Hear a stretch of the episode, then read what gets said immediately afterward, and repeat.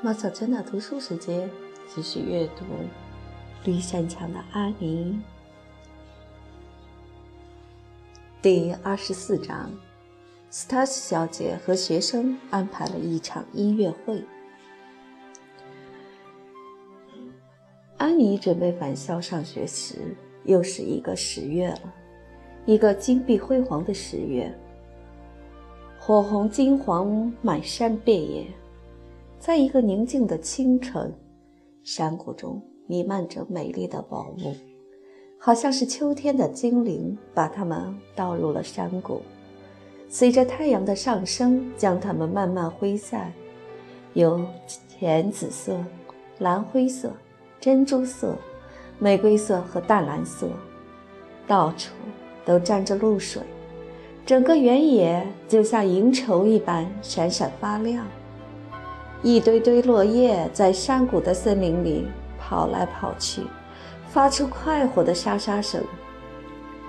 白桦小道的白桦树拱成了一顶金色的帐篷，路边都是枯萎的褐色蕨草，空气里散发着一股浓郁的秋天的气息。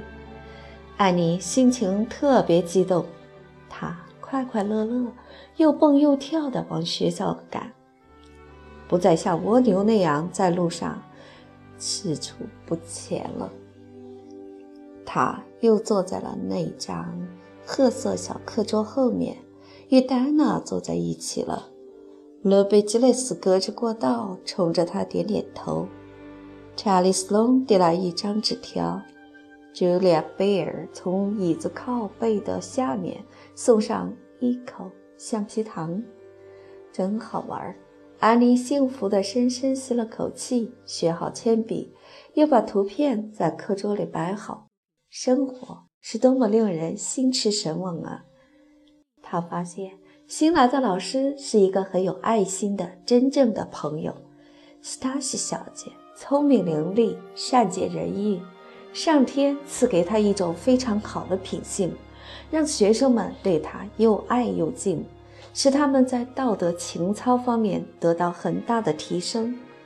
在这种健康品性的影响下，安妮像一朵绽放的花儿那样快乐。回到家后，安妮开始滔滔不绝地讲述着学校的功课和自己的种种目标。Matthew 不停地点头表示赞赏，Marina 依旧准备在适当的时候给他泼点冷水。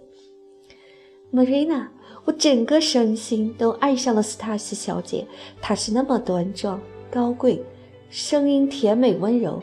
她念我的名字时，我一下就听出她是加了 E 的。今天下午我们还上了朗诵课，要是你们也在那儿该多好！我朗诵了一首诗，就是《玛丽，苏格兰的女王》。我是在用自己的心灵朗诵。放学后，勒维吉雷斯对我说：“当我背诵，他说：‘现在为了我父亲的权利，我向自己的女人道永别。’这一句时，那种语气令他全身发冷。嗯，等哪天我在牲口棚时，你也给我朗诵朗诵。”马修提议道。“好啊。”安妮立刻说。不过，恐怕我不能像在学校里朗诵的那么出色了。我知道，在学校里，全班的同学都屏住呼吸，侧耳聆听我的背诵，让我热血澎湃，所以我多半是无法使你全身发冷的。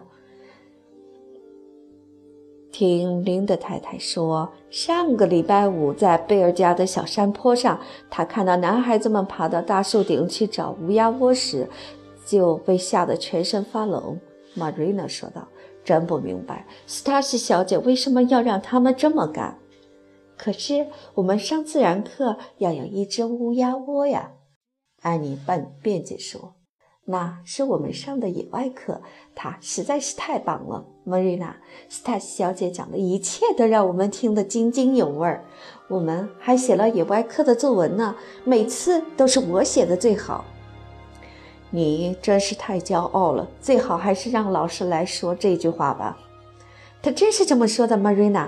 而且我也没有骄傲，我的几何学的那么差，有什么可骄傲的呢？不过我好像对几何有点开窍了。斯塔西小姐讲的课特别容易听懂。不过我的几何永远也成不了最棒的。我可以保证，这绝不是骄傲的想法。可是我却喜欢写作文。斯塔西小姐总是让我们自己挑题目。下礼拜的作文已经布置好了，要我们写一位杰出的人物。历史上杰出的人物可多了，要从中选一位还真不简单。能够成为杰出人物，死后还有许多文章要描述你，难道不是件辉煌的事情吗？啊，我真渴望将来自己是一位杰出人物。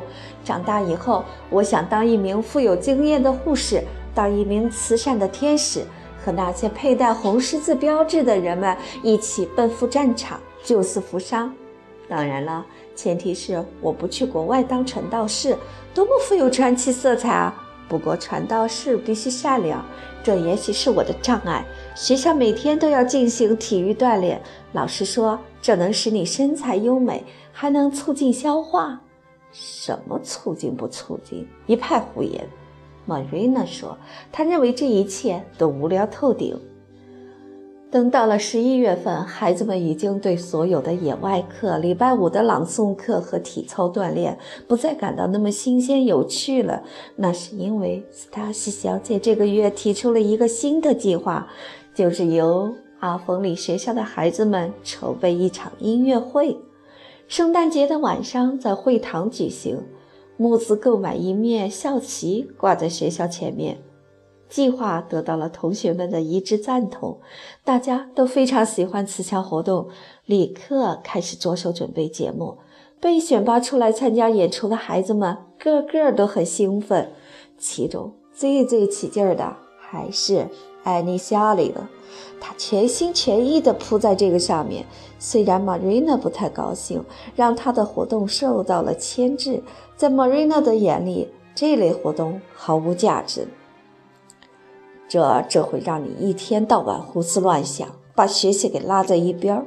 他抱怨说：“让小孩子来筹备什么音乐会，东奔西跑的忙着排练，简直就是胡闹。你们这样做不过是为了满足自己的虚荣心，做事不考虑结果，迟早会堕落成一个贪玩的人。可是用心想想吧。”它真的很有意义啊，安妮恳求道：“一面旗帜可以培养我们的爱国精神。” Marina，胡说！你们这些小孩子哪有什么爱国精神，只不过是玩个痛快罢了。可是，如果能把爱国的精神和娱乐结合到一起，那不是很好吗？当然，筹备一场音乐会确实也让人高兴。其中有六个合唱，戴娜还要独唱呢。我在两个短剧。先后和反对谣言协会里担任主角儿，男孩子们也要表演短剧，我还要上台朗诵两首诗呢。Marina 一想起来我就激动得发抖，但这是因为喜悦和激动而发抖。最后，我 Dana 和 Luby 要一起在舞台上摆出一个信、望、爱的造型。我们把头发披散在背后，穿着白衣服，我扮演希望。两只手紧紧握在一起，就像这样，眼睛仰望上空。我想在阁楼上排练我的朗诵。如果你听到了呻吟声，也不要吃惊。有一段朗诵里，我必定痛苦不堪的呻吟。这就是艺术，要做到非常难。Marina，乔斯帕也非常生气，因为没有得到他希望担任的角色。他想扮演先后，那可真荒唐。哪有像他那么胖的先后呀？先后都是纤细苗条的，见安德鲁斯扮演先后，我扮演一名宫女。乔西说红发仙女和一位胖仙后同样荒唐可笑，我尽量不去理睬他的话。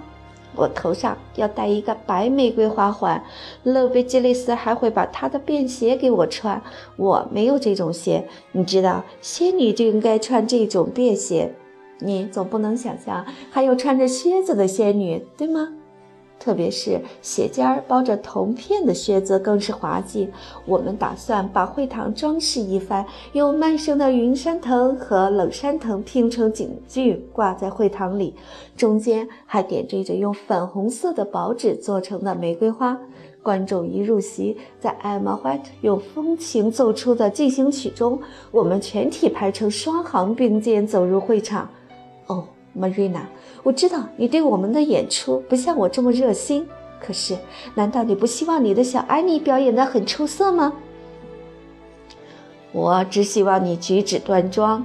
这场闹剧结束后，如果你能尽快安下心来，我才会真正高兴。